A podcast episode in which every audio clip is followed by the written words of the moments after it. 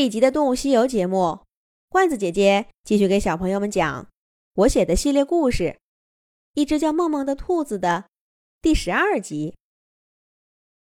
那些小兔子都是梦梦的孩子。太爷爷告诉了丁丁：“梦梦的孩子，可是梦梦不是一直待在笼子里吗？怎么会有孩子呢？”丁丁依旧不明白。太爷爷说道：“你爸爸小时候，村子里有许多人家养兔子，大多是母兔子。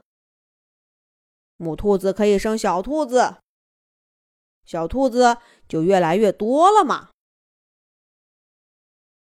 对对对，我记得我小的时候看过一个绘本儿。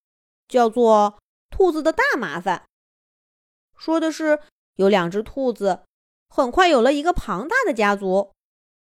他们原来挖的洞都住不下了，是这个意思吗？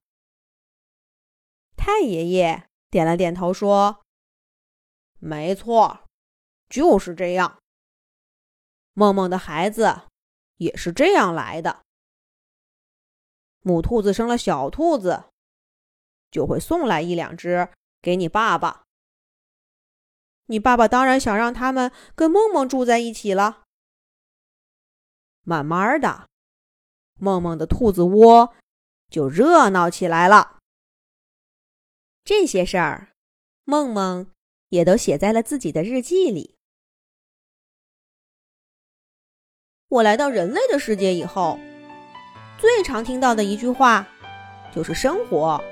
最喜欢跟人开玩笑，难道生活就不跟兔子开玩笑吗？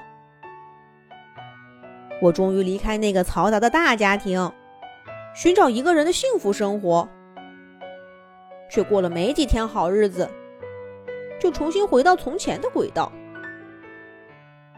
每天一睁开眼睛，就看见一群灰的、白的、黄的、花的兔子在我眼前晃。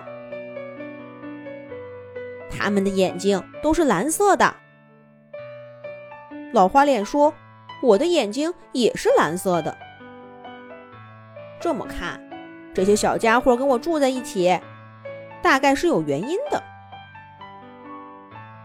他们有时候很烦人，不肯待在我给他们规划的地方，老是在我晒太阳的时候跳到我头顶，或者扰我的清梦。打断我跟月亮兄弟的谈话。好在他们还算怕我，只要我一瞪眼或者吼两声，他们就乖乖的躺下，用一双双长得几乎一模一样的蓝眼睛看着我。你看着这样的眼睛，真没办法大发脾气的。这些小家伙有的时候也的确很招人疼，他们软乎乎的靠在我身上，在没有梦的夜晚，我也就不觉得孤单了。魏明好像去镇上上学了，每天都回来很晚，跟他哥哥一起去的。上学很忙吗？还是太有趣了？都没有时间给我们找好吃的，我们的伙食严重下降。不行，我得规划一次罢餐活动，让他们知道知道我们的底线。我就算了，孩子们还在长身体呢，得吃的好一点。兔子组织的罢餐活动听起来很好玩，是怎么组织的呢？丁丁小朋友翻遍手中的树叶，也没能找到记录这件事儿的日记，只好又去问太爷爷。可这件事似乎太小了，太爷爷想了好一会儿，还是摇摇头说不记得了。然而这件事儿却让当初的魏明对兔子梦梦刮目相看。多年以后，他依然印象深刻。那天放学回家，魏明发现他给兔子们准备的草一口都没有动，全都整整齐齐的堆在食物区，而兔子们呢，一个个站在休息区，就那样看着他。只有个头最大的梦梦，一双蓝眼睛直直的盯着魏明，而兔子们呢，都站在休息区。谁都不看他，只有个头最大的梦梦，一双蓝眼睛直直的盯着魏明。难道是小兔子们生病了？魏明吓了一跳，赶紧把小兔子们一个个拎起来，检查了眼睛、耳朵、肚皮，都好好的。有的小兔子。